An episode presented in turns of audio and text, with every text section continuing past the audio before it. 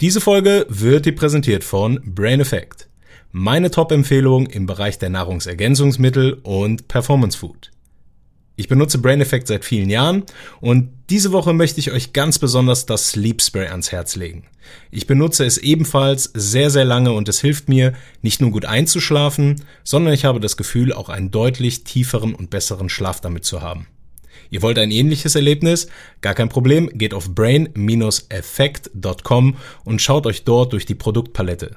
Und mit dem Rabattcode COSTO20 spart ihr satte 20%. Also, geh jetzt auf www.brain-effekt.com und viel Spaß beim Stöbern. Mein heutiger Gast ist niemand Geringeres als Julian Jacobi. Der ein oder andere wird mit dem Namen bestimmt nichts anfangen können. Aber fast jeder Kampfsportler und Kampfkünstler, den ich im Vorfeld gefragt habe, kennt Julian Jacobi. Und zwar nicht mit Namen, sondern er braucht meistens noch ein weiteres Stichwort von mir. Ähm, wenn ich sage, der deutsche Shaolin, wird es für den einen oder anderen etwas klarer. Julian Jacobi wurde eine lange Zeit von Spiegel TV begleitet auf seinem Weg zum Shaolin-Mönch und auf seinen Reisen nach China sowie einige Jahre später, als Julian sein eigenes Gym in Wuppertal eröffnet hat. Für mich war, waren die Dokus damals äh, eine tolle Inspiration und Motivation. Und ja, ich glaube, fast jeder von euch, die wirklich intensiv Kampfsport betreiben, kennen ihn. Aber auch die Nicht-Kampfsportler unter euch werden hier auf ihre Kosten kommen. Denn Julian Jacobi ist nicht nur Kampfsportler, Kampfkunstlehrer, Fitnesstrainer, er ist auch Unternehmer geworden. Und seinen Weg, den beschreibt er für uns. Wir haben ein tolles Gespräch miteinander geführt.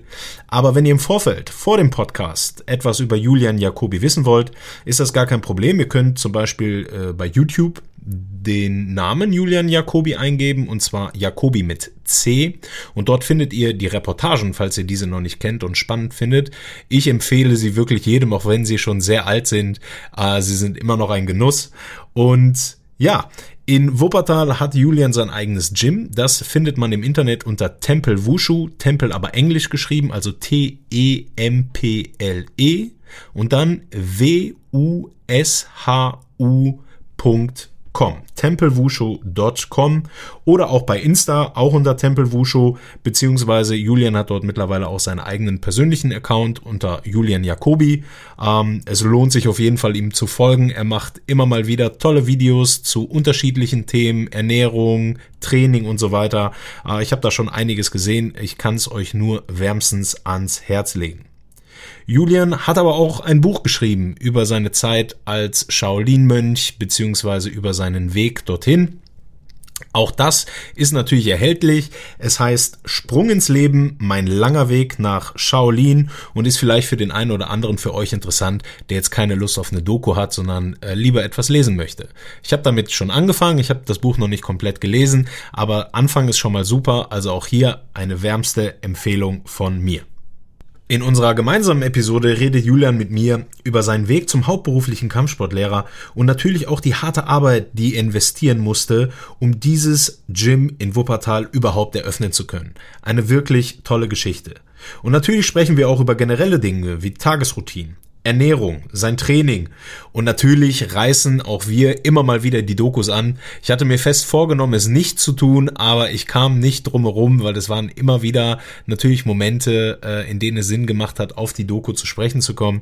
Äh, schaut sie euch gerne im Vorfeld an, ähm, denn diese Doku hat Julians Leben natürlich auch nachhaltig verändert. Es warten also spannende Themen auf euch.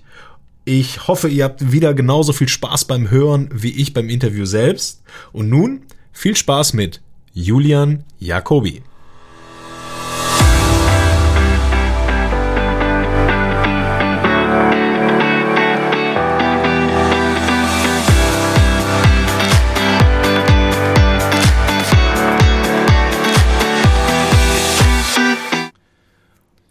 Julian, herzlich willkommen in meiner Show. Vielen Dank für die Einladung.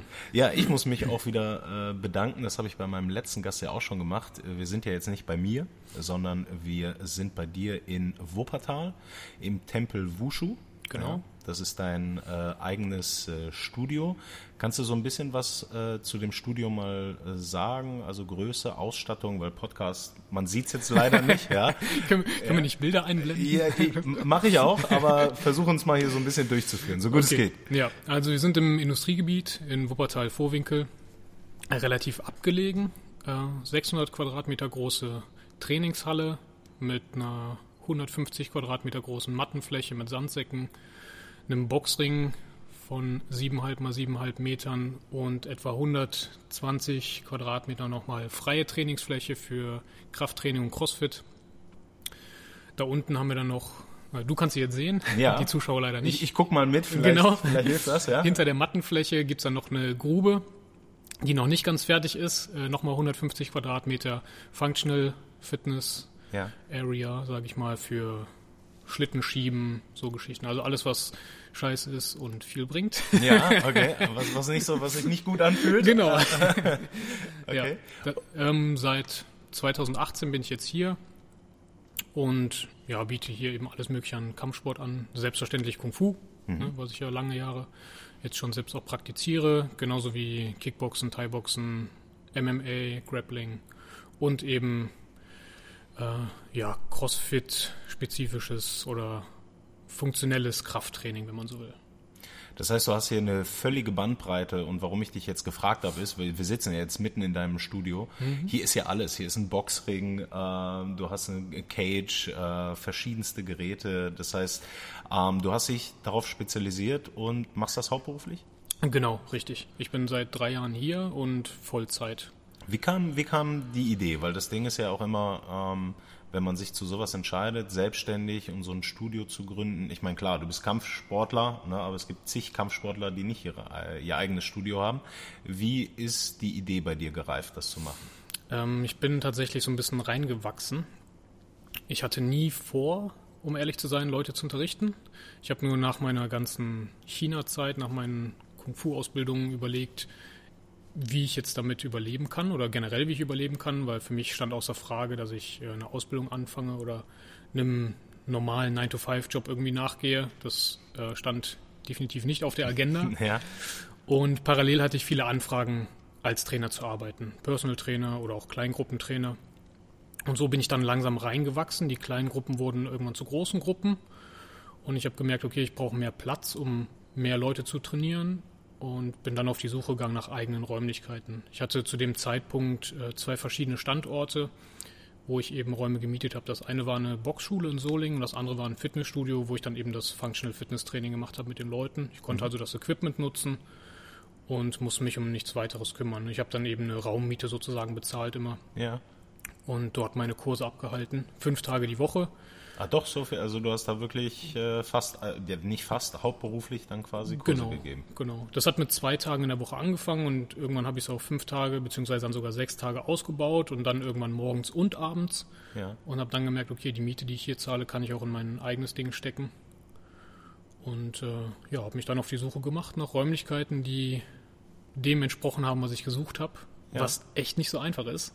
Ja, du hast schon so ein bisschen, also äh, wir müssen da jetzt nicht mega ins Detail gehen, aber du hast das ja schon gesagt, wir sind ja hier in einem Industriegebiet, genau. kann man das sagen? Ja? ja.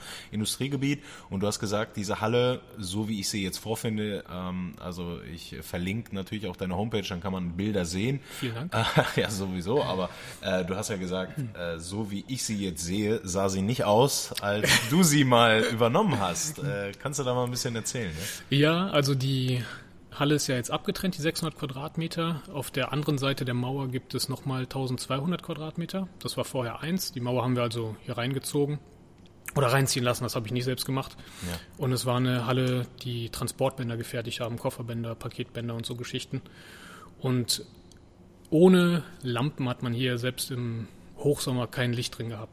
Also es war alles verdreckt voller Staub, mit Metallspänen voll, Öl überall am Boden, an den Wänden, also richtig abartig. Ich weiß nicht, wie oft ich über jede einzelne Wand mit dem Hochdruckreiniger gegangen bin, um die sauber zu kriegen. Also die Mocke lief da echt schwarz runter. Ja. Und ja, dann habe ich alles selber gestrichen. Also alles, was du jetzt an weißen Wänden siehst, war schwarz. Alle Metallträger, die du hier siehst in Grau, die waren in einem Rostrot. Ähm, auch die unter der Decke hier, sechs, ja. sechs Meter Deckenhöhe, ähm, alles selbst Hast du gemacht. selber? Ja, alles selbst angepinselt. Wow. Wie, wie lange hast du dafür gebraucht? Ähm, ich glaube, die Malersachen waren gute vier Monate. Ja. Alles in allem ja neun Monate, bis wir hier drin trainieren konnten. Das heißt, du hast neun Monate Arbeit investiert. Genau. Minimum quasi, was so Umbaumaßnahmen angeht. Und dann kommt ja noch Planung und dergleichen dazu. Also kann man so ein Jahr, kann man das sagen? Ist Kann das man sagen. realistisch? Ja. Ja. Ein Jahr ist auf jeden Fall realistisch bis zum ersten Training. Und man muss natürlich dazu sagen, ich habe äh, parallel immer noch meine Kurse gehabt in den anderen Räumlichkeiten. Das heißt, ich war morgens Ja. in, in der Boxschule oder im Fitnessstudio, habe da einen Kurs gegeben, bin hierher gefahren, um acht, neun oder zehn Stunden hier Ordnung zu schaffen, um dann abends wieder in, in der Boxschule den nächsten Kurs zu geben. Ne? Okay, also in diesem Jahr äh, hattest du einen ziemlich vollen Terminkalender. kann man so kann sagen. Man so vorsichtig Ja. äh, so äh, sagen, okay. Wahnsinn, aber bist du mit dem Ergebnis denn zufrieden? Absolut. Also ja, wir wachsen stetig weiter. Ne? Am Anfang haben wir wirklich nur mit der Mattenfläche und der Theke angefangen. Boxring kam dann etwas später, Fitnessbereich kam auch etwas später. Und äh, so kommt nach und nach immer mehr dazu. Und wir bauen alles weiter aus. Wir hatten noch Anfang letzten Jahres ganz provisorisch so einen äh, Gummiboden aus Rollware hier ausgelegt, damit die Leute nicht nur auf dem Asphalt trainieren. Ja. Das heißt, die, die Mattenfläche, die ihr hier oder die du hier sehen kannst, Ja. ne, ähm, für den Fitnessbereich ist auch erst ein Jahr alt ungefähr. Also es war nicht alles auf einmal da. Es kam nach und nach und ich bin zufrieden, aber es gibt natürlich auch immer was zu verbessern. Ne? Ja, okay, nee, aber man muss halt schon sagen, deswegen frage ich so, weil wenn, man wenn man hier so reinkommt, äh, merkt man halt äh, sehr professionelles Gerät. Das heißt, hier steckt, wenn man ein bisschen Ahnung hat, sieht man, dass hier äh, Liebe zum Detail steckt. Deswegen frage ich, ja. Auf jeden Fall. Ich bin auch, was das angeht, ähm, ja so ein 100%-Typ irgendwie. Also ich könnte natürlich auch irgendeinen Scheiß hier hinbasteln, nur damit es nach mehr aussieht.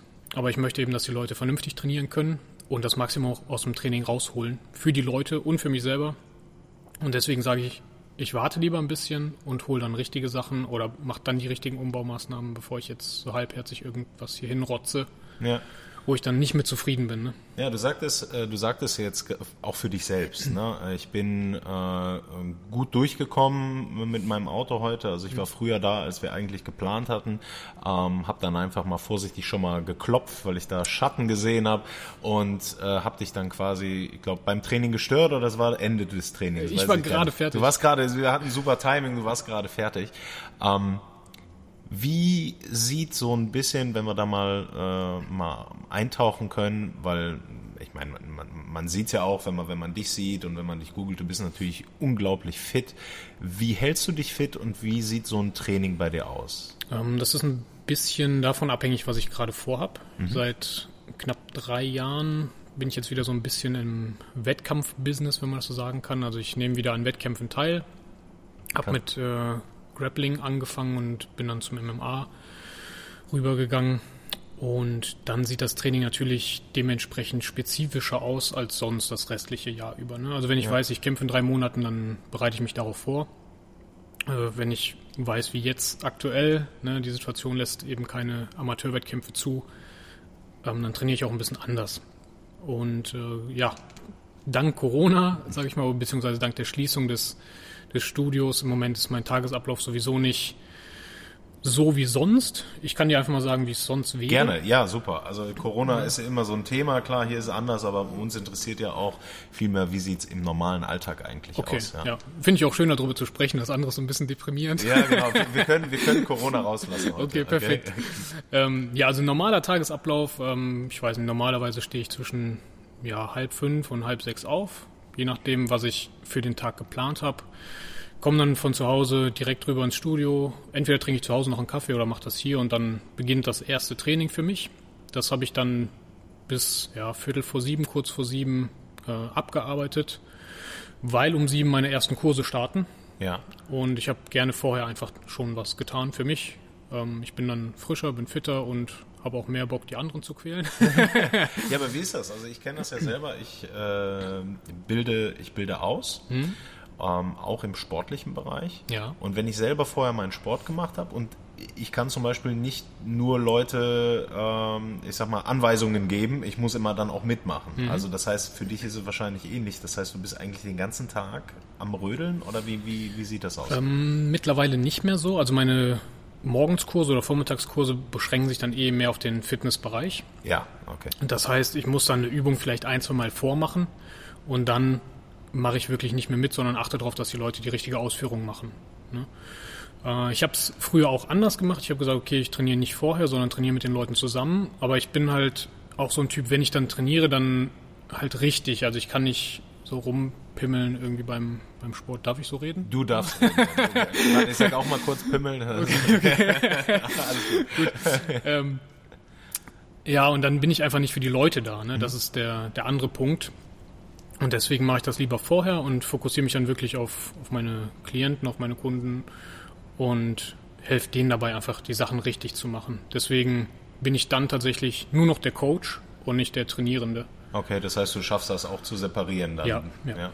Hat auch ein bisschen gedauert, muss ja. ich dazu sagen. Ich habe auch früher mal gedacht, okay, die, wenn die Leute sich nicht anstrengen, dann mache ich mit, damit die sehen, wie es richtig geht und so und sich vielleicht ein Beispiel nehmen. Aber ich bin jetzt ein anderes Vorbild, indem ich einfach zwei Stunden vorher aufstehe und vorher trainiere und die wissen, wie ich trainiere. Also von daher funktioniert das auch so rum. Okay, das heißt, du musst es nicht immer zeigen. Mittlerweile wissen sie es. Genau, okay. genau. Er ist hart zu sich selbst, also darf er auch hart zu mir sein.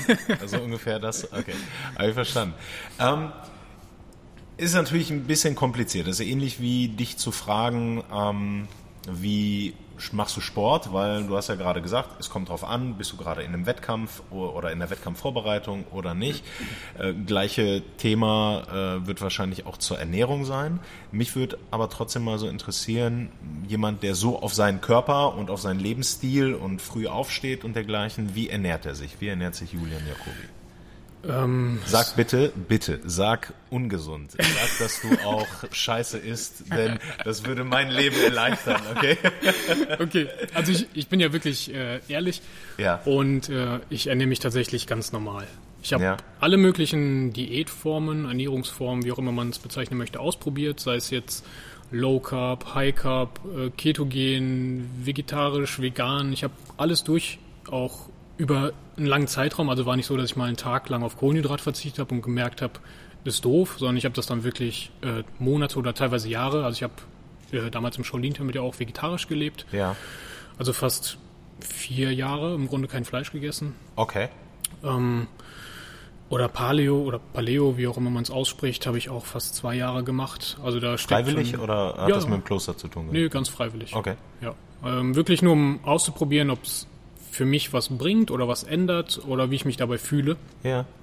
Ähm, und bin im Endeffekt dabei hängen geblieben, dass ich esse, was ich möchte, wann ich möchte. Es gibt einfach mittlerweile ähm, Lebensmittel, wo ich ganz genau weiß, dass sie mir viel bringen äh, für meinen Alltag im Sinne von Leistungsfähigkeit und Wohlbefinden. Zum Beispiel, wenn ich ja. morgens meine Haferflocken esse, dann weiß ich, die versorgen mich gut mit Energie nach dem Training.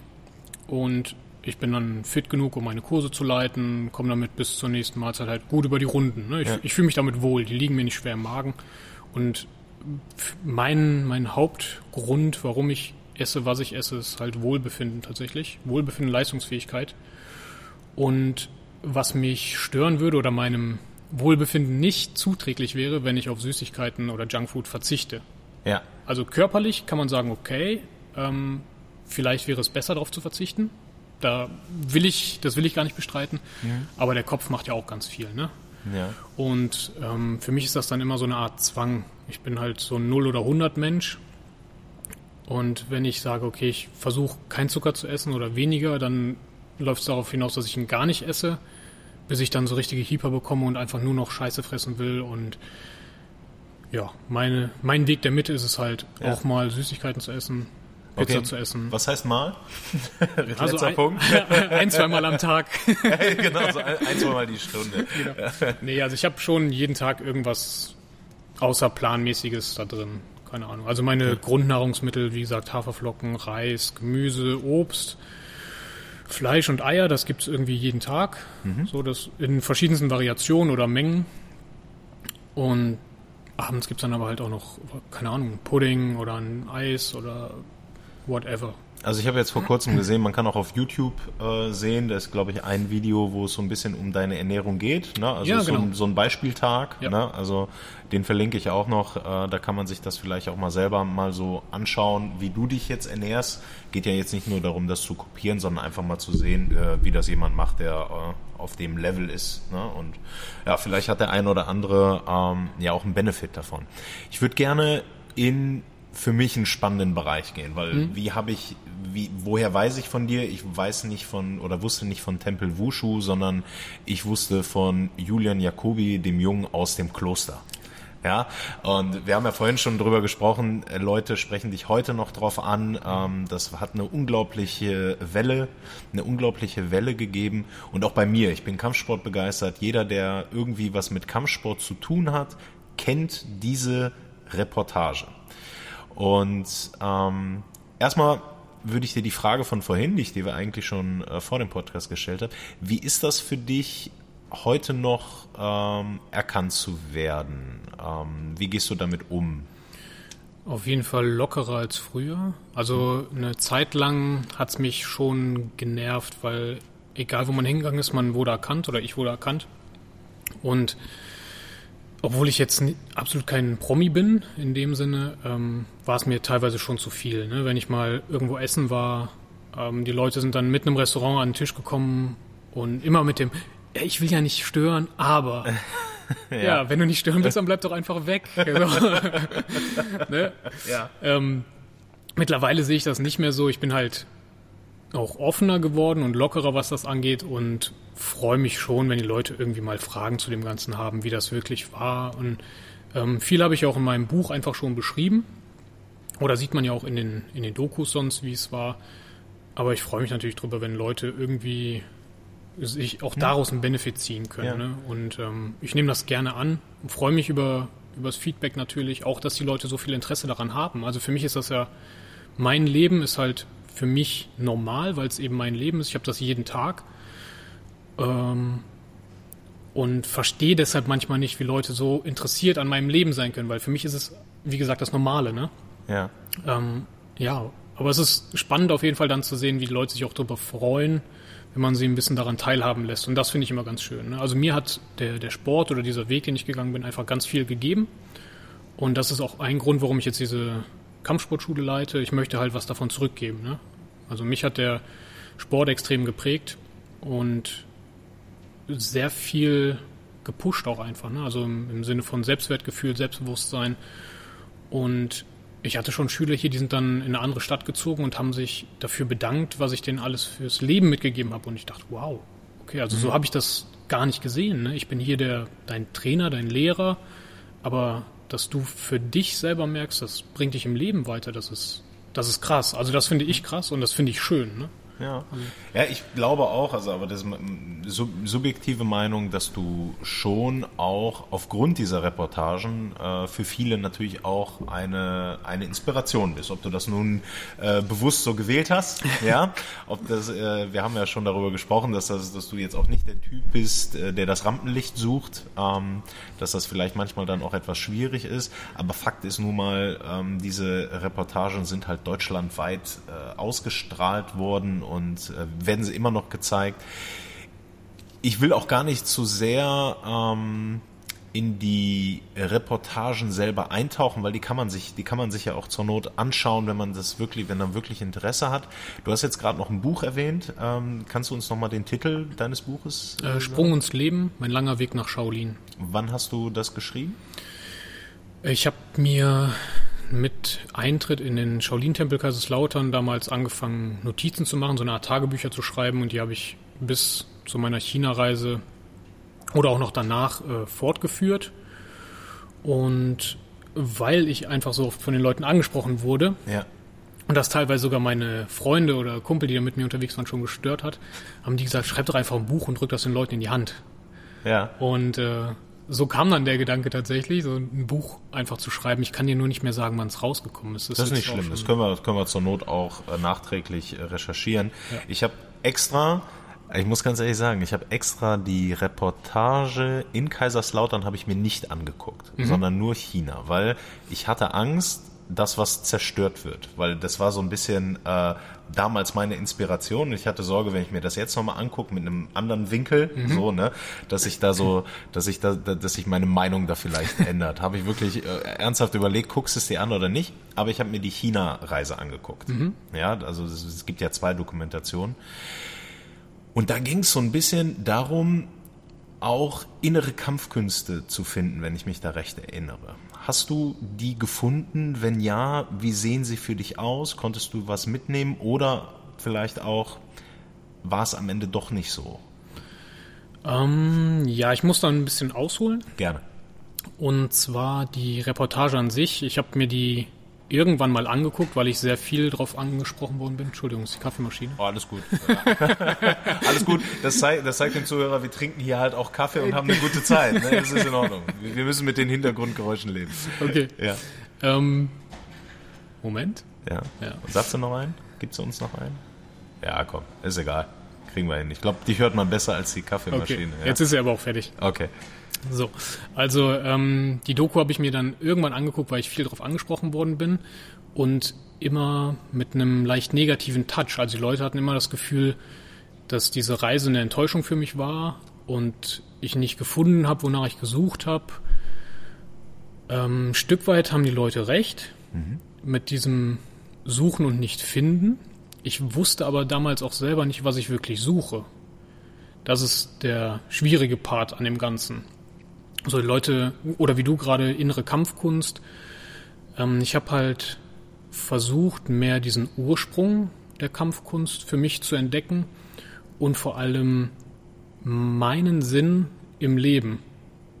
Das war es eigentlich, ne? Diese innere mhm. Zufriedenheit und zu wissen, das, was ich tue, tue ich gerne und ähm, das erfüllt mich.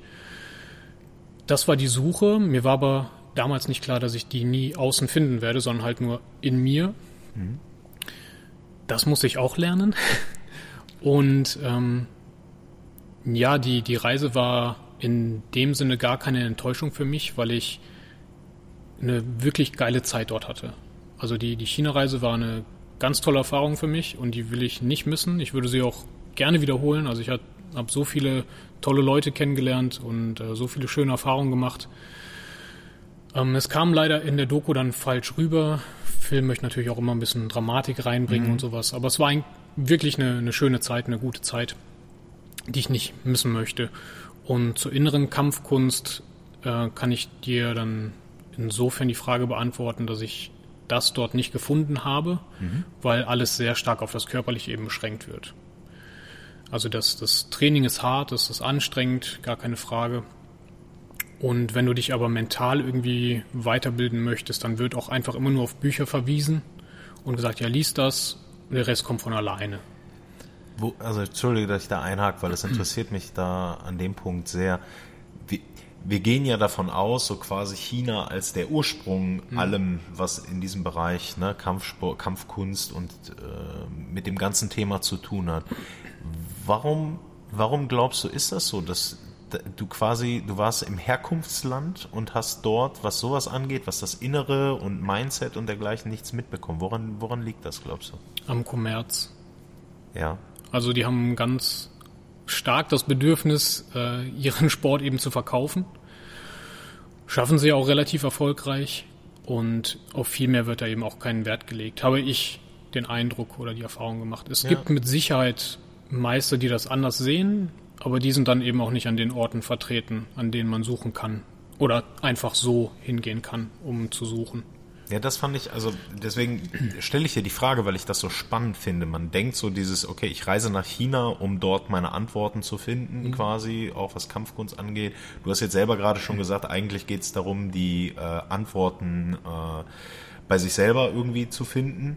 Hast du denn trotzdem dort Menschen kennengelernt, die dich irgendwie ähm, inspiriert haben? Oder war es wirklich so, so dieses, okay, am Ende des Tages, überall wo du warst, geht es doch nur um den Kommerz? Mhm. Ja, tatsächlich war das eher das Zweite. Ja. Und ähm, was mir ein bisschen geholfen hat, war tatsächlich ähm, ein Negativvorbild oder mehrere Negativvorbilder.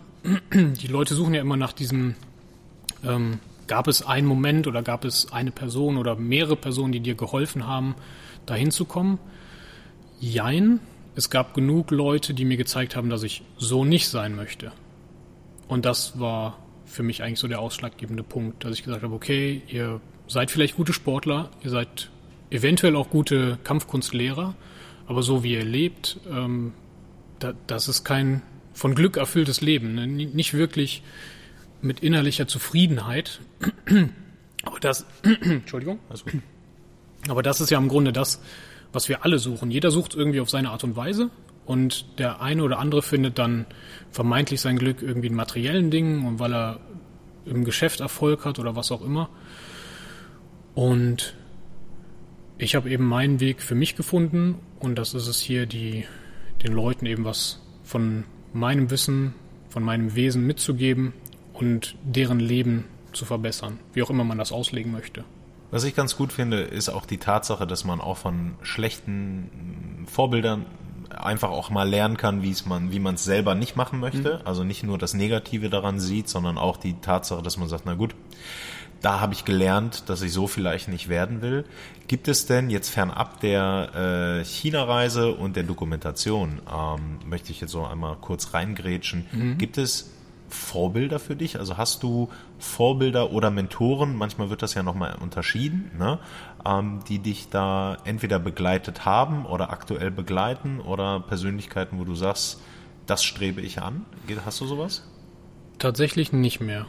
Also aktuell gibt es sowas gar nicht, ähm, beziehungsweise, also gar nicht ist jetzt auch vielleicht der falsche Ausdruck. Es gibt natürlich Leute, die ich inspirierend finde in irgendeiner Hinsicht.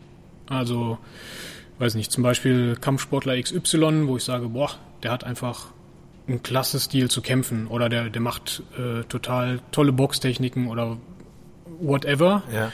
Und das finde ich gut. Also punktuelle. Punktuell, genau, genau. Oder ein anderer Athlet, ehemaliger CrossFit-Athlet, äh, den finde ich ganz spannend. Einfach in Bezug auf seine persönliche Disziplin, wie er es schafft, trotz Familie und Kindern ähm, sich fit zu halten in seinem Alltag und gesund zu bleiben und athletisch zu bleiben. Sowas finde ich, finde ich gut. Einfach als, ja, ähm, wie, wie soll man es sagen? Motivation wäre jetzt auch das falsche Wort, weil ich, ich will niemanden nachahmen oder das genauso machen. Ähm, Inspiration? Ins, Inspiration, ja. ja. Es gibt so einen kleinen mentalen Boost manchmal, wo man sieht, okay, ähm, der macht einfach sein Ding und ist damit ja zufrieden. Wobei ich sein Leben überhaupt nicht leben möchte. Ja. Ne? Also ich habe gar keine Lust, ähm, mich für mich äh, schränkt er sich zum Beispiel schon zu sehr ein in seinem Leben. Er, wiegt ständig sein Essen ab und so Geschichten und das wäre mir zu anstrengend. Ja. Aber ich finde es klasse, mit welcher Hingabe er das macht. Also diese Hingabe für etwas, diese Leidenschaft für etwas, ähm, die bewundere ich immer bei anderen Leuten auch. So wie es vielleicht auch Zuhörer gibt, die es bei mir ja. bewundern oder ja. motivierend finden. Definitiv. Ähm, die Reportage, ähm, nur, also da möchte ich gar nicht mehr in die, äh, ins Detail gehen, aber nach der Reportage, was ist, was ist dann passiert? Weil du hast selber ja schon gesagt, es ist unglaublich viel passiert. Du mhm. wurdest auf einmal überall erkannt, ja. Was ist, was ist sonst noch so mhm. passiert? Wie hat sich das Leben nach diesen beiden Reportagen für dich verändert? Im, ja, also nach der China-Reise kam die letzte große Reportage raus. Ne? Also nach meiner China-Reise, da, das meinst du? Ja, genau. Ja? Also, also ich also korrigiere mich ruhig, weil ähm, jetzt in Vorbereitung habe ich gesehen, es gibt die Doku über in Kaiserslautern, also mhm. in dem in dem Kloster dort. Und dann gibt es noch eine Doku, wo du nach China gereist bist. Diese mhm. zwei kenne ich. Oder gibt es da noch gibt's da noch was? Äh, aus Kaiserslautern gibt es zwei oder sogar drei. Okay.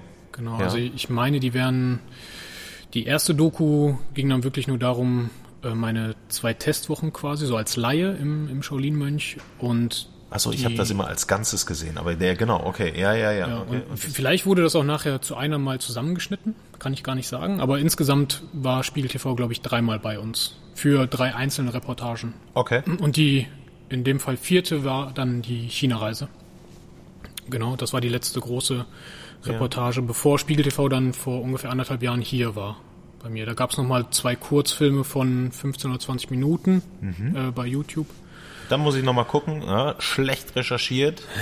Ja, ja, Seid ihr verziehen. Hast du, hast du hier mal schön die Grenzen aufgezeigt. Aber es gibt von Spiegel TV tatsächlich über Tempel Wushu ja, genau. auch Reportagen. Ah, okay. Ja.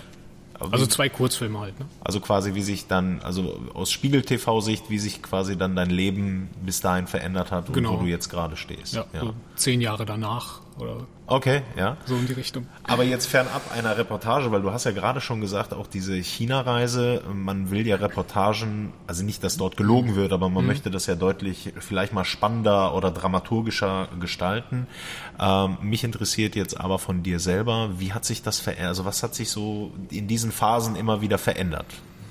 Wow, ähm, schwierige Frage, ja. weil es ja tatsächlich so ein bisschen Schritt für Schritt geht. Ne? Das ist wie mit dem Älterwerden, man merkt nicht, dass man älter wird, nur dass irgendwann eine andere Zahl da steht.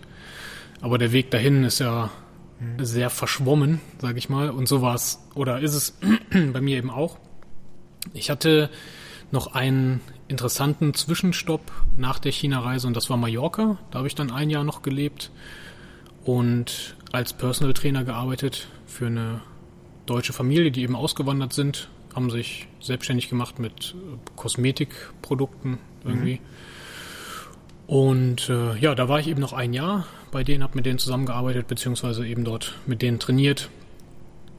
Und kurz darauf habe ich dann in Deutschland, also 2014, eben wieder angefangen, Leute zu unterrichten. Ähm, und dabei so meinen eigenen Weg noch gesucht tatsächlich. Also es war nie mein Ziel, eine Kampfsportschule zu haben bis ich gemerkt habe, dass ich das gut kann. okay, also du hast einfach so lange gemacht, bis du irgendwann gedacht hast, oh, ja, das könnte ich doch auch hauptberuflich machen. Ja, genau, genau, richtig. Okay. Ja, das hat halt im ganz kleinen Rahmen angefangen. Also ich kam 2014, ich glaube, es war der Januar, 31. Januar oder was, 2014 äh, aus Mallorca zurück und hatte dann am 5. Februar müsste das gewesen sein, 2014, ein Gespräch mit einem Mann, mit dem ich immer noch zusammenarbeitet, der auch immer noch äh, mit mir oder bei mir trainiert, ja. äh, der gerne Kampfkunst lernen wollte. Äh, er mit noch zwei oder drei Freunden zusammen. So eine Art Personal Training für eine ganz kleine Gruppe eben. Okay. Genau, diesen Mann habe ich dann kennengelernt und wir haben uns darauf geeinigt, zweimal die Woche miteinander zu trainieren. Irgendwann kamen noch ähm, Arbeitskollegen von ihm mit dazu und die kleine Gruppe wurde eben größer. Und dann habe ich angefangen, Gruppentraining anzubieten, hatte ich ja vorhin schon mal gesagt, aus, ja.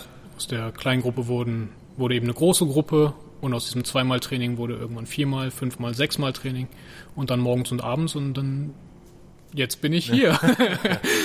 Würdest du es nochmal anders machen wollen? Nein, auf gar keinen Fall. Also auf irgendwas, was Fall. du bereust? Nein. Okay. Absolut. Also, ähm, oder anders gesagt, es gibt natürlich viel, wenn ich drüber nachdenke, wo ich mich frage, boah, was hast du da gemacht? Warum hast du so und so reagiert? Oder ähm, warum ist dir nicht früher aufgefallen, was das für ein Arschloch ist und dass ich mhm. früher von der Person getrennt oder mhm. was auch immer. Auf der anderen Seite, diese Meinung vertrete ich ganz stark, ist nicht so scheiße, dass es nicht für irgendwas gut ist. Und alles, was ich an Entscheidungen getroffen habe, ob in dem Moment gut oder schlecht, hat mich hierhin gebracht, in diesem Moment. Und das ist das Wichtigste für mich, weil da, wo ich jetzt bin, möchte ich sein und ich möchte es auch nicht anders haben. Also jeder Schritt, egal wie gut oder schlecht, hat mich weitergebracht. Und im Grunde sind es ja auch immer die, die blöden Entscheidungen, sage ich mal, äh, die einen dazu bringen, mehr zu lernen. Ne, wenn immer alles rund läuft, ähm, hat man nicht unbedingt die Motivation, was dran zu ändern. Ja. Hast du, ähm, wir gehen ja jetzt so ein bisschen auch ähm, auf dich jetzt als Person ein. Mhm. Du hast ja schon beschrieben, dass du morgens deinen Sport machst, dass du früh aufstehst. Gibt es fernab dessen irgendwelche Routinen oder Tagesabläufe, die du, also irgendwas in diesen Sachen, die du immer safe machst? Also ich meine, das war ja, war ja schon eigentlich ganz, äh, ganz detailliert, ne? Zwischen halb fünf, halb sechs stehst mhm. auf, machst dann deinen Sport und dann gibst du die Kurse. Gibt es dabei noch irgendwie etwas, was du machst? Während der Kurse oder allgemein vor, vor, Vorher, also es gibt, keine Ahnung, es gibt manchmal Leute, die äh, sagen, okay, ich äh, schreibe ein Five-Minute-Journal, wo ich einfach, keine Ahnung, die Gedanken, die ich im Kopf habe, einfach mal niederschreibe. Der andere meditiert. bei dir könnte ich mir, aber das jetzt eher geraten vorstellen, das ist der Sport, über den du quasi äh, in den Tag startest, als einfach nur der Vollständigkeit halber. Gibt es da irgendwie etwas, was du noch äh, zelebrierst oder machst? Äh, nicht so regelmäßig, dass ich es als Routine bezeichnen würde. Ich baue punktuell immer mal wieder Meditation auch mit ein, wobei Sport auch eine ganz starke Art von Meditation für mich ist. Meditation beschreibt ja auch nichts anderes als das Fokussiertsein, im Hier und Jetzt zu sein. Und für mich gibt es da nichts Besseres als den Sport selber. Also ist das auch, ähm, weil das wäre die so eine Follow-up-Frage, was du machst, wenn du dich äh, gestresst fühlst? Also es gibt ja so Sachen, den Sport machst du jeden Tag, hm. aber man hat ja gute und schlechte Tage. Hast du irgendwie etwas, was du benutzt, wenn du sagst, heute ist ein ziemlich beschissener Tag? ähm, tatsächlich erinnere ich mich einfach dran, was ich im Leben habe.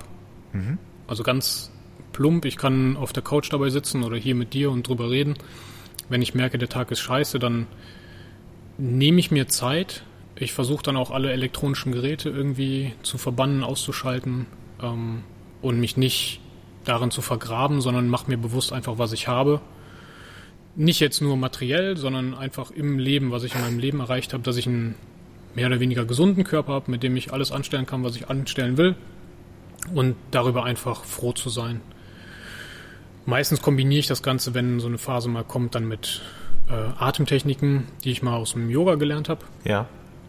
Und wenn man möchte, kann man das dann auch als eine Art Meditation bezeichnen, die jetzt nicht unbedingt in Bewegung stattfindet. Ne? Also ich ja. kann das, wie gesagt, ganz gut auch abends noch im Bett, wenn ich merke, ich bin ein bisschen aufgedreht irgendwie, dann okay. oder mir gehen zu viele Gedanken durch den Kopf. Keine Ahnung, man hat ja manchmal auch so Alltagsstress ein bisschen. Den kann ich dadurch immer ganz gut ähm, abstellen oder zumindest regulieren indem ich mich einfach auf meine Atmung konzentriere und verschiedene Atemtechniken mache.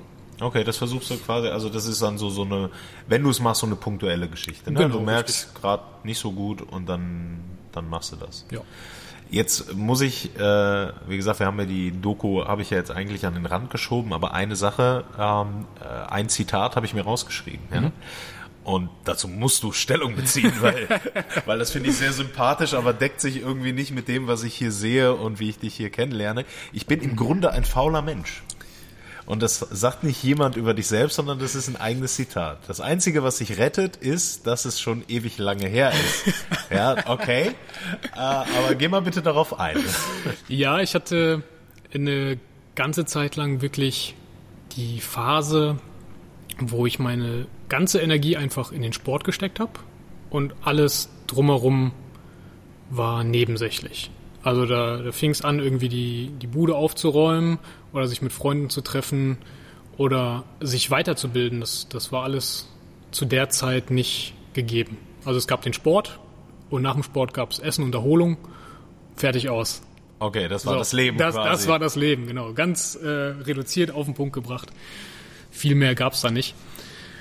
Ähm, ja, und jetzt würde ich jetzt nicht unbedingt sagen, dass ich ein fauler Mensch bin. Ich habe aber trotzdem immer das Gefühl, es könnte noch mehr gehen. Und ich glaube, das ist einfach dieser Punkt. Ähm, okay. Vielleicht sollte man es anders ausdrücken. Ich bin mit dem, was ich leiste, nie 100% zufrieden. Das gefällt mir deutlich besser als faul, muss ich ganz ehrlich sagen, weil wenn ich mir so überlege, wenn du faul bist, dann versuche ich mich gerade einzuordnen und denke, ah, verdammt. okay. Aber das haben wir das zumindest äh, geklärt. Du hast erzählt, dass du ja quasi ja nicht gezwungenermaßen, aber dass es sich irgendwie ergeben hat, dass du Menschen unterrichtest mhm. und das hauptberuflich machst. Jetzt mit der Erfahrung, du machst das jetzt auch nicht ein paar Tage, wir reden jetzt davon, dass du das ziemlich lange machst, erst selber betrieben und jetzt Menschen beibringst. Was glaubst du, sind so Attribute für einen guten Trainer? Was zeichnet einen guten Trainer aus deiner Sicht aus?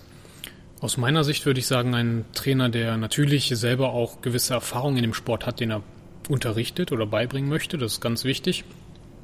Und der Umgang mit verschiedenen Schülertypen, das ist noch viel wichtiger. Also ähm, ich habe früher auch einfach mein Programm abgespult. Egal wer vor mir stand, die Leute mussten halt mein Training mitmachen. Ja. Und im Grunde habe ich auch einfach trainiert und die Leute mitmachen lassen, wenn man so möchte. Das ist natürlich nicht für jeden geeignet. So kann man natürlich auch ganz krass selektieren, wen man dabei hat und wen nicht. Bleiben nicht viele Schüler oft übrig, oder? Richtig. Das ist das andere. Und vor allem äh, verwehrt man dadurch auch Leuten das, das Weiterkommen oder die, die Weiterbildung, die einfach nicht von vornherein die, die gleichen Ambitionen haben oder Voraussetzungen haben. Ähm, als Beispiel, wenn ich jetzt einen 50-Jährigen auf der Matte stehen habe, der nie in seinem Leben Sport gemacht hat, aber super motiviert ist, was daran zu ändern und sich weiterzuentwickeln, und ich sage, okay, du trainierst jetzt mit mir, nicht ich trainiere dich, das wird nicht ein einziges Training gut laufen. Ne, weder für ihn noch für mich. Und dementsprechend wäre diese Geschichte schnell beendet. Und keiner von uns hat was davon. Hm. Ich habe nicht das Gefühl, jemandem geholfen zu haben und der andere hat von mir auch nichts gelernt. Und das musste ich lernen und ich finde, das sollte jeder Trainer lernen. Also es gibt nicht äh, Schema F, was du einfach durchziehen kannst und es funktioniert für jeden, mhm. sondern als guter Trainer, klar, man braucht ein Grundgerüst, man braucht eine Struktur im Training, ganz klar. Nicht jeder kriegt eine Extrawurst, aber man muss ein gewisses Fingerspitzengefühl haben, um auf die Leute eingehen zu können. Es gibt ja auch Leute, die einfach mehr Aufmerksamkeit brauchen, ähm, weil sie unsicher sind zum Beispiel. Ne? Also die, die sind sich nicht sicher bei dem, was sie gerade machen, dann lernen sie neue Bewegungen und brauchen einfach mal kurz von dir diese Bestätigung oder ein freundliches Nicken oder einen Daumen nach oben oder was auch immer, was ihnen signalisiert, okay, ich mache das gerade gut. Sind, sind diese Sachen durch Erfahrung gereift? Äh, weil du hast ja gesagt, ähm, am Anfang musste jeder einfach dein Training machen. Du hast trainiert und die Leute haben mitgemacht und das war für dich deine Trainerfunktion und jetzt gehst du individueller darauf ein. Ist das durch die Erfahrung, Erfahrung gereift? Ja, sagen du nix ja jetzt schon so ein bisschen. Ähm, auch durch andere Dinge oder wie, wie bist du zu dem Punkt gelangt, dass du jetzt so redest? Ja, tatsächlich durch die Zeit einfach. Durch die, durch die Erfahrung und auch durch meine Gedanken, die ich mir dazu gemacht habe äh, ich habe natürlich auch viele andere Kampfsportler kennengelernt in meinen Jahren, auch viele andere Trainer. Und viele Sachen habe ich dort einfach gesehen, die mir nicht gefallen haben. Und ich habe mich gefragt, was mir daran nicht gefallen hat und wie ich mit diesen Situationen umgehe oder ob ich das ähnlich mache vielleicht, ohne es zu merken. Mhm. Und so Punkte gehörten eben mit dazu. Ne? Okay. Ähm, du hast es ganz am Anfang gesagt, dass du bei Wettkämpfen ähm, dich anders ernährst, anders Sport machst. Jetzt haben wir, haben wir ja gesagt, wollen wir ein Thema auslassen, mhm. nämlich äh, die Situation, in der wir gerade sind. Ähm, wenn wir aber nicht da wären, auf was für wie was würde für dich anstehen? Was würde jetzt, was für Wettkämpfe würden jetzt eigentlich anstehen für dich? Äh, ich mache nur noch MMA-Wettkämpfe. Und für, wo, wie, also äh, in welcher Organisation, wie, wo findet das statt, was du da so machst? Im Grunde im Amateurbereich. Also ich ja. bin ja kein, kein Vollprofi, ich verdiene damit nicht meinen Lebensunterhalt. Ich mache das also nur aus Spaß an der Freude und bin da aber nicht an einen Veranstalter gebunden. Also das kann also deutschlandweit oder theoretisch weltweit äh, könnte ich irgendwo an allen möglichen Veranstaltungen teilnehmen. Was, was, ja? Was, was, jetzt sagen wir weiter. Komm, ich fange an. Okay, was, was reizt dich daran? Weil ich sag mal so, du bist ja jetzt jemand, ähm, der sein Leben dem Kampfsport und der Kampfkunst gewidmet hat. Mhm. Und für die eigene Bestätigung, sage ich mal, müsstest du es nicht mehr tun, quasi. Warum, was, was reizt dich daran, dich in einem Käfig zu messen? Die Herausforderung. Also es ist tatsächlich, ähm, nicht mehr und auch nicht weniger als das. Ich möchte nur gucken, was ich kann und was ich eventuell nicht kann. also da auch Grenzen aufgezeigt bekommen, ja, eventuell. Klar. Auf ja. jeden Fall, auf jeden Fall. Also es gehört für mich mit dazu. Gewinnen, verlieren, das geht äh, irgendwie immer Hand in Hand oder ist auf jeden Fall immer sehr dicht beieinander. Und gerade in dem Sport, die Möglichkeiten sind einfach so vielseitig. Äh, dass es, also mich fasziniert diese Vielseitigkeit an dem Sport und natürlich auch dann einfach dieses, die, die eigenen Grenzen zu überwinden. Ne? Du kannst, ich weiß nicht, ob, ob du Wettkämpfe gemacht hast im kampfsportlichen Im Bereich. Im Wettkampf tatsächlich nicht. Ne? Im Wettkampf nicht. Aber es ist halt nochmal eine ganz andere Nummer, ob ich einfach in Anführungsstrichen nur trainiere oder auch für einen Wettkampf trainiere, ist natürlich nochmal eine andere Nummer als so Breiten- oder Hobbysport. Ja. Aber dann wirklich im Wettkampf zu sein, das ist halt nochmal sowohl von der Nervosität, die Atmosphäre, aber auch ja, was man selber aus sich rausholen kann, ist nochmal ganz was anderes als das, was man im Training machen würde überhaupt.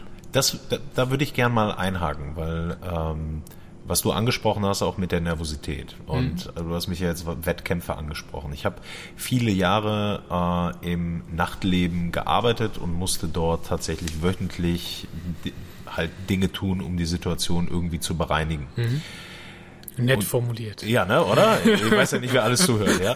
ähm, das Ding ist, was mir halt da schon, da war ich relativ frisch, auch im Kampfsport, da habe ich erst ein paar Jahre Kampfsport gemacht. Was ich relativ schnell festgestellt habe, ist, das, was du trainierst, ist nicht das, was du eins zu eins äh, in so einer gefährlichen, brandgefährlichen, teilweise lebensgefährlichen Situation anwendest. Korrekt. Und habe dort adaptiert. So jetzt, wie schafft man das, äh, das in, weil natürlich ist ein Kampf, so ein Wettkampf, den du machst, da geht es nicht um Leben und Tod. Das, also das klinken wir aus. Aber es ist ja jetzt auch keine wirklich schöne Atmosphäre, weil du weißt, jemand wird dir jetzt wehtun, wenn du selber nichts machst. Äh, wie schaffst du es da, äh, so dein Mindset zu bekommen, dass du, äh, ja, ich sag mal, dein Gameplay, also das, was du dir vorgenommen hast, durchziehst? Äh, das ist beim Amateursport ein bisschen schwieriger, finde ich persönlich, weil du nicht weißt, wer dir gegenübersteht. Also du kriegst ein paar Tage vorher vielleicht gesagt, wie derjenige heißt. Wenn du Glück hast, findest du dann dazu was im Internet. Und wenn du Pech hast, eben nicht. Okay, keine Infos quasi gefühlt. Keine ja. Infos, genau. Und äh, beim letzten Wettkampf war es sogar so, ich hatte irgendwie drei Gegner, meine ich, oder vier, ich bin mir gerade gar nicht sicher. Und der, gegen den ich dann am Ende gekämpft habe, äh, hat sich erst ein paar Stunden vorher ergeben. Also ich, ich hatte eine Woche vorher meinen ersten Gegner, einen Tag später hat der dann abgesagt.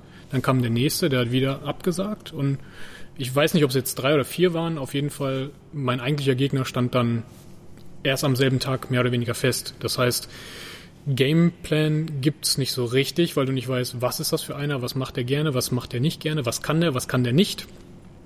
Und du wirst also tatsächlich einfach so ein bisschen ins kalte Wasser geschmissen und musst dann gucken, was funktioniert. Okay, das heißt quasi im Moment adaptieren. Genau, richtig. Okay. Ah, das ist aber theoretisch aus, mein, also aus meinem Verständnis, korrigiere mich, weil ich bin kein, mache keine Wettkämpfe, das ist ja deutlich schwieriger als ein, ein Gegner, auf den du dich ja theoretisch, wenn du dich gut vorbereitest, ja auch einstellen kannst. Finde ich auch, ja. Finde ich auch. Jetzt äh, kannst du die nächste Frage kannst du ausklammern. Ich stelle sie dir mhm. und du überlegst, ob du sie beantwortest, weil dein nächster Gegner hört vielleicht zu. Man weiß es nicht, ja. Vielleicht hört er die Panacosta Show, ja. Äh, welche weil du bist ja schon ein Allround-Kampfsportler. Also das, was man sieht, die Videos und das, was ich von dir gesehen habe, brauchen wir jetzt. Ich meine, du bist ein bescheidener Mensch, aber man, äh, man sieht, dass du sehr vollkommen auf vielen, vielen Gebieten zumindest wirkst. Wenn du Danke. wenn du dich aber mal äh, einschätzen müsstest, was deine Defizite sind. Soll ich das jetzt wirklich sagen? Ja, weiß ich. Du kannst also, natürlich auch sagen, hey, äh, ich will hier meinen potenziellen Gegner jetzt nicht auch noch vorbereiten, dass er weiß, hey, am Boden oder da oder in der Geschichte bin ich nicht so gut. Ja? Ähm, ist aber auch tatsächlich eine schwierige Frage. Ich will jetzt nicht wieder diese Bescheidenheitsnummer raushängen lassen, aber ich ja. finde, ich kann überall noch viel dazulernen. Okay. Deswegen ist es schwierig zu beantworten. Das müssten im Grunde meine Trainer oder Trainingspartner sagen. Ich persönlich würde aber sagen, dass meine Stärke aktuell noch im Stand-up liegt. Mhm. Also treten, schlagen mache ich gerne, kann ich gut. Das heißt nicht, dass ich nicht auch ringen kann oder grappling kann. Also da habe ich auch vermehrt meinen Schwerpunkt drauf gesetzt, was das Training angeht. Oder drauf gelegt, nicht gesetzt. Ne? Sagt man doch so? Ja, schwer, ja, ja, okay. Das ist äh, gut, weil zwischendurch, ich höre meine eigene Pod, meine eigenen Podcasts zwischendurch, um zu wissen, was habe ich da gesagt und ja. wie war das. Und dann sehe ich manchmal, ich glaube vorhin habe ich auch Gameplay gesagt anstatt Game, äh, Gameplan. Äh, mach so weiter, okay. dann, dann, dann fühle ich mich gut. Ja? Sehr gut, sehr gut. Das ist in Ordnung. Wir gehen hier beide mit einem positiven Gefühl Genau, das, ist, das ist wichtig. Okay. Ja. Ähm, ja, also ich hatte, als ich mit MMA angefangen habe, überhaupt oder ja, meine Bodenkampferfahrung ging quasi gegen null, wenn man so möchte. Zumindest was, was diesen Sport angeht. Es ist nochmal was anderes, ob ich jetzt BJJ mache oder äh, No-Gi Grappling oder halt MMA. Ja, also die, die Möglichkeiten sind halt einfach andere und man muss auch Grappling für MMA eben adaptieren, damit es funktioniert. Du kannst also nicht beim MMA grappeln, wie du es beim BJJ machen würdest. Funktioniert, kann funktionieren, aber kann auch äh, gefährlich werden. Und deswegen habe ich da sehr viel Fokus drauf gelegt, um diesen Part einfach zu verbessern. Okay. Mittlerweile fühle ich mich auch da ganz wohl, ja. muss ich sagen. Also hast du, also auf beiden, also eigentlich alle Ebenen arbeitest du äh, ab und äh, genau. hast quasi so ein gewisses Plateau und sagst, auf allen Ebenen kann man halt besser werden, aber da ist jetzt nicht so, dass du sagst, da ist jetzt äh, ein Defizit, wo du sagst, so, pff, okay. Da nee, also das käme wirklich auf den Gegner an. Ich habe zum Beispiel bei meinem letzten Wettkampf, der ist jetzt äh, ziemlich genau ein Jahr oder ein bisschen mehr als ein Jahr. Das war, glaube ich, der 27. Februar 2020 müsste das gewesen sein. Irgendwie ganz kurz vor dem ersten Lockdown mhm. damals. Ja. Ähm, und ich habe extra ein bisschen mehr Grappling gemacht, weil ich mich für diese Situation eben vorbereiten wollte und habe dann gemerkt, okay, der Typ will einfach nur boxen.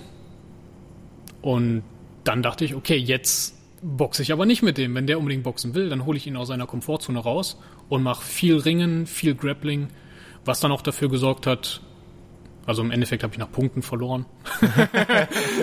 das muss ich leider dazu sagen, aber ja. es hat dafür gesorgt, dass er sich auf jeden Fall nicht wohlgefühlt hat. Ja. Und die letzten zwei Runden meiner Meinung nach auch verloren hat. Mhm.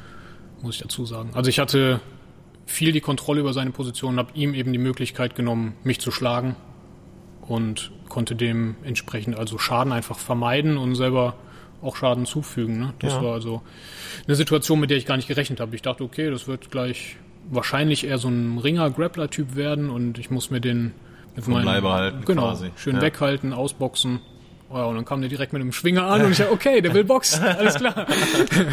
okay, aber ja. da ist ja dann wieder ja auch, was du vorhin gesagt hast, auch die Fähigkeit zu adaptieren. Ne? Also ja, genau. da, da, da, passiert jetzt etwas, was du, worauf du dich nicht vorbereiten konntest und musst dann, musst dann quasi irgendwie äh, deinen Weg, deinen Weg finden. Ja? Genau. Wenn jetzt das Leben wieder normal läuft, was wären deine Ziele? Hast du gerade aktuell, außer jetzt Wettkampf, das hast du ja gesagt, ne? du wärst jetzt in Wettkampfvorbereitung, willst wieder Wettkampf, äh, Wettkämpfe machen. Fernab dessen, gibt es irgendwie etwas, wo du sagst, äh, das sind so deine Ziele? Kann auch außerhalb des Sports sein, by the way. Ja? Ähm, ich möchte natürlich meine, meine Schule ein bisschen pushen. Also ich möchte gerne mehr Leuten die Kampfkunst näher bringen und vor allem auch mit unserem äh, Fitnesstraining einfach dafür sorgen, dass mehr Menschen länger gesund und fit bleiben. Das ist eigentlich so mein Ziel. Ich sehe das ja auch bei mir in der Familie. Also meine Eltern werden logischerweise auch mal älter und ähm, ich würde mich freuen, noch einige Jahre was von denen zu haben. Und freue mich, wenn mein Vater dann zum Training kommt, um sich fit zu halten. So ah, gut es ihm geht. Kommt, mein Vater trainiert auch, ehrlich? ja, regelmäßig. Ähm, okay, weil ja. den habe ich ja. Äh, jetzt muss ich doch wieder auf die Doku, aber da müssen wir durch. Ja, da müssen, da müssen wir jetzt einfach durch. Okay. Ähm, der ist ja auch in der Doku zu sehen, wie deine, wie deine, deine Mutter auch. Aber mhm. dort habe ich, ich glaube bei der, bei der China-Doku war das, äh, dass du über das Karate-Training deines Vaters an die Kampfkunst oder Kampfsport gelangt bist. Ist es richtig? Oder? Ja und nein. Ja und nein. Ja und nein. Also mein Vater ja. hat äh, früher Karate mhm. äh, trainiert. Bei weitem nicht so, wie ich Kampfsport gemacht habe, aber er war eben schon irgendwie in dieser Kampfsportwelt mit drin. Ja. Und ich wollte einfach irgendwas an Sport machen. Meine Freunde haben damals alle Fußball gespielt. Dafür war ich tatsächlich einfach nicht geeignet. Sympathisch, ich auch. und dann haben meine Eltern gesagt, okay, wir schauen mal nach einer Kampfsportschule irgendwie und Ah, darüber ist das. Darüber ist es entstanden, genau. Weil mein Vater eben selber auch Kampfsport gemacht hat, lag das natürlich irgendwie. Ich wollte, ich wollte was Romantisches bauen, weißt du, so der, der Vater, der den Sohn zum Kampfsport führt, jetzt trainiert der Vater beim Sohn. Jetzt hast du mir das kaputt gemacht.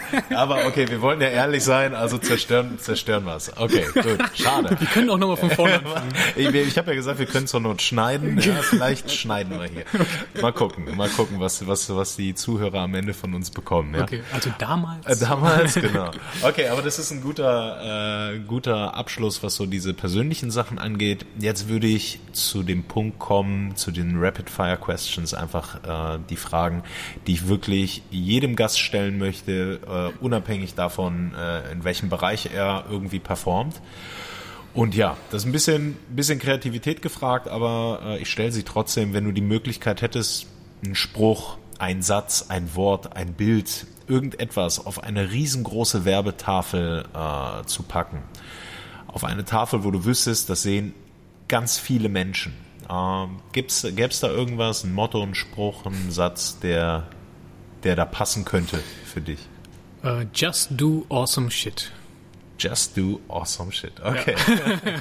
also sind wir da wieder äh, quasi bei der Nummer aus seiner äh, äh, auch Komfortzone rauszukommen. Ja, ja definitiv. Okay. Genau. Ich habe äh, bei, das ist witzig, dass du es fragst, weil vor vier Wochen ungefähr habe ich einen ähm, YouTube-Channel eröffnet, wenn man so will. Da sind jetzt mhm. zwei oder zweieinhalb, drei Videos irgendwie drauf. Ja, zwei, so. zwei habe ich auf jeden Fall gesehen. Genau, ja. heute ja. Abend müsste eigentlich noch eins rauskommen, wenn alles gut läuft. Ähm, und da haben wir auch die ganze Zeit nach so einem Text einfach gesucht und ja. äh, das hat sich dabei so ziemlich ergeben. Just do awesome shit? Genau. Okay. Ja, auch nicht schlecht. Ähm, wie, wie alt bist du eigentlich nochmal, Julian? 32. 32, weil meine, meine nächste Frage ist natürlich, was würdest du deinem 30-jährigen Ich raten? Weil ich ja oftmals äh, auch lebensältere Menschen äh, als äh, Gäste begrüße. Deswegen äh, lassen wir das mit den 30 Jahren, äh, nehmen wir keine Zahl, aber gibt es etwas, was du einer jüngeren Version von dir äh, raten würdest, wenn du die möglich, wenn du dich jetzt sehen könntest, mit dir sprechen könntest? Ähm, ja, es gibt einen Ratschlag, den mir früher früher viele Leute gegeben haben.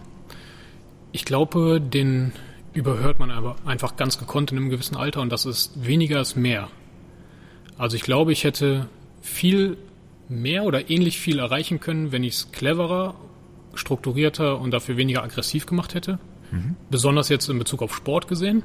Ne? Also jetzt nicht einfach auf Teufel komm raus, äh, dann doch nochmal fünf Stunden trainieren, sondern lieber zu sagen, okay, ich regeneriere jetzt um morgen halt wieder volle Leistung bringen zu können.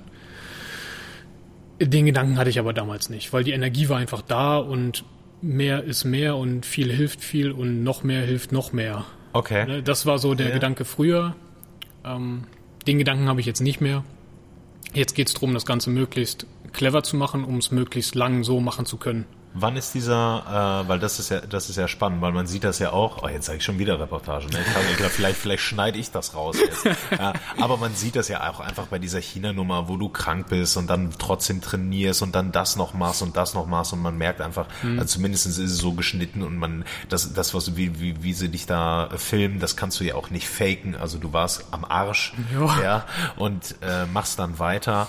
Ähm, wie ist dieser Wandel überhaupt gekommen? Weil jemand, der so ein Mindset hat, quasi heute äh, mit, äh, mit ein bisschen mehr Erfahrung sagt, boah, nee, das würde ich heute so nicht mehr machen, weil es einfach nicht sinnig ist und nichts bringt. Weißt du, wie so dieser Switch kam? Der kam tatsächlich so um die 30. Ja? Ja, also so, ja? Ich, ich, will mich da jetzt nicht auf eine Zahl festlegen, aber ja. so in dem Bereich ungefähr, weil ich einfach gemerkt habe, dass der Körper das so nicht mehr machen kann.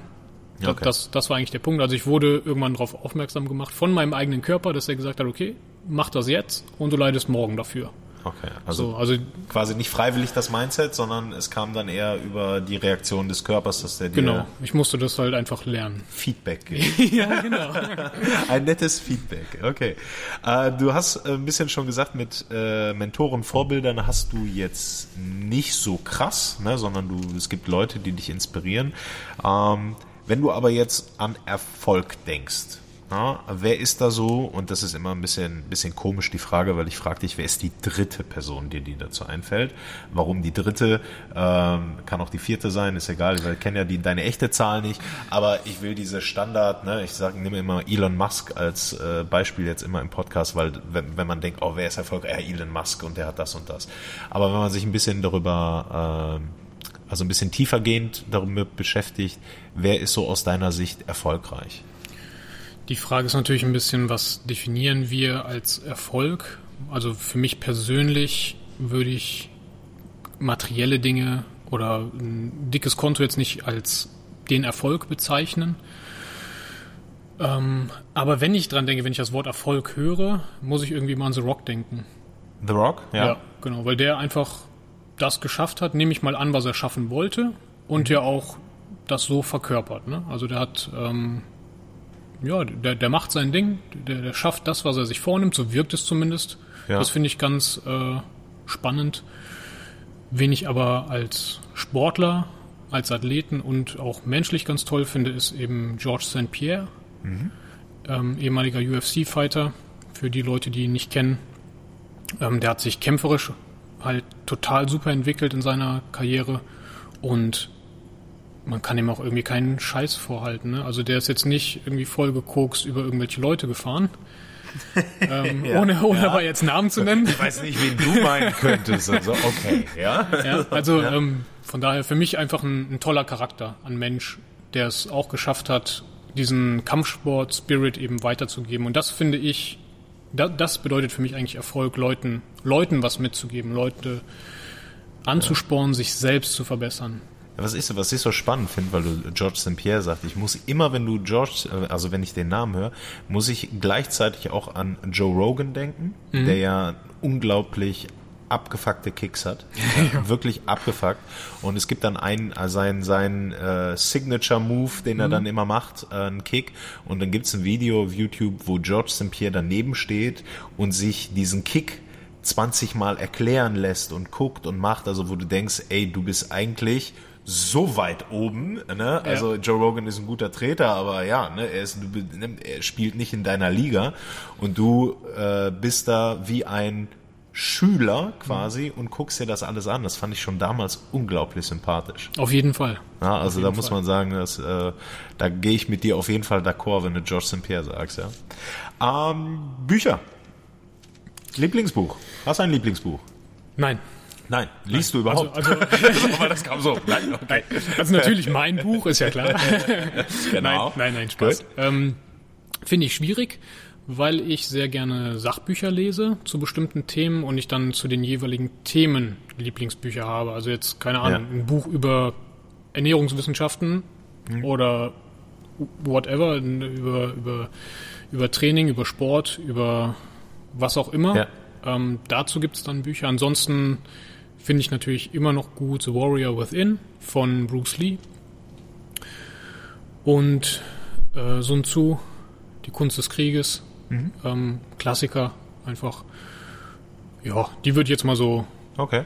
Jetzt abgesehen von deinem Buch, ja.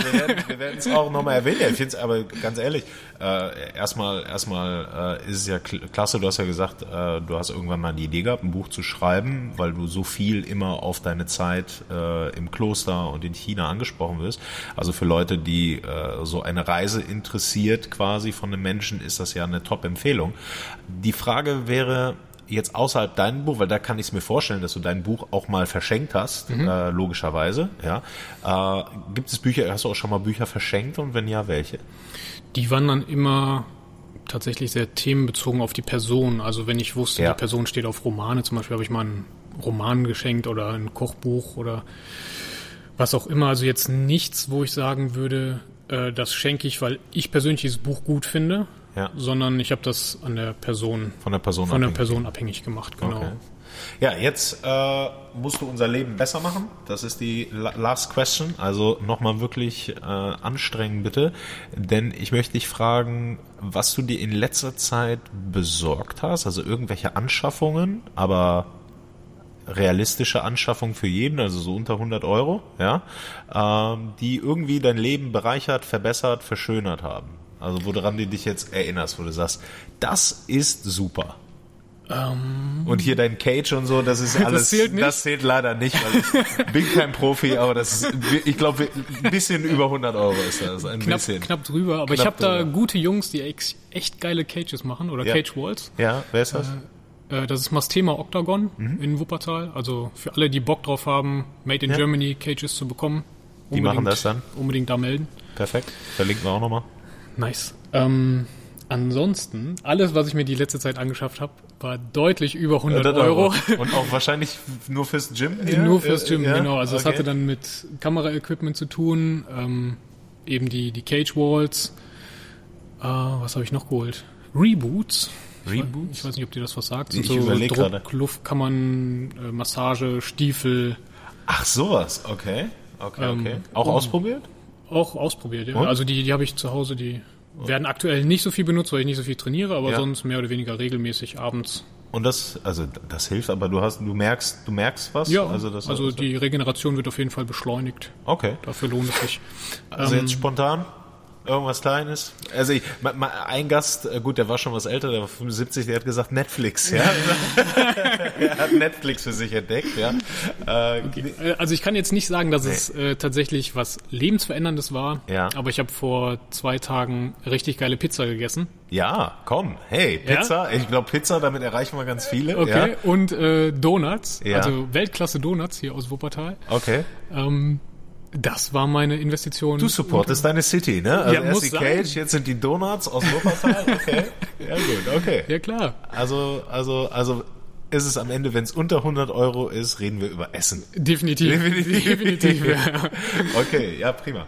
Ja, ähm, noch wichtig, äh, wie findet man dich? Also wir haben jetzt, ich habe jetzt schon gesagt, Tempel Wushu, ich werde die äh, Homepage verlinken, ich werde äh, den Zugang zu dem YouTube-Channel natürlich verlinken und, und, und. Aber wenn Leute äh, nicht in die Show Notes gucken, sondern jetzt gerade einfach nur hören und denken, boah, das ist spannend, ich komme aus dem Raum Wuppertal und ich will trainieren, ich will fitter werden oder mich interessiert die Person Julian Jacobi. Wie findet man dich am besten? Über YouTube oder Instagram. Das sind gerade so die zwei Medien, die ich ähm, befütter mit Infos zu mir, zu meinem Training, zu meiner Ernährung. Und falls es da dann auch äh, Fragen gibt oder Anregungen von den Leuten, gehe ich da immer gerne drauf ein. Das heißt, sie können auch mit dir äh, in Kontakt treten darüber? Genau, also richtig. Also es gibt eine ähm, Tempel Wushu Seite, sowohl bei Instagram als auch einen Kanal bei YouTube. Die sind allerdings vom Studio, dementsprechend bin nicht unbedingt immer ich das, der dann da ja. zur Verfügung steht, aber auf meiner persönlichen Seite Julian Jacobi ähm, bei Instagram oder YouTube eben Findet eingeben. Genau. Ja, prima. Julian, danke, dass ich äh, hier sein durfte, dass ich mir dein wirklich schönes Gym mal äh, nicht nur auf Fotos anschauen konnte, sondern vor Ort. Und äh, vielen, vielen Dank für deine Zeit. Ja, vielen Dank für deine Zeit und für deinen Besuch. War ein nettes Gespräch. Mach's gut. Du auch.